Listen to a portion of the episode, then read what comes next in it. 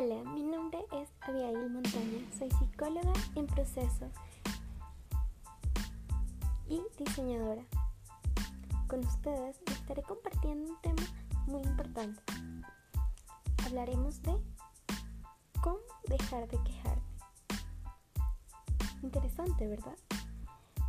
Parece que de manera consciente no nos quejáramos, pero cuando estudiamos todo lo que decimos durante el día, nos damos cuenta que lo que hacemos es quejarnos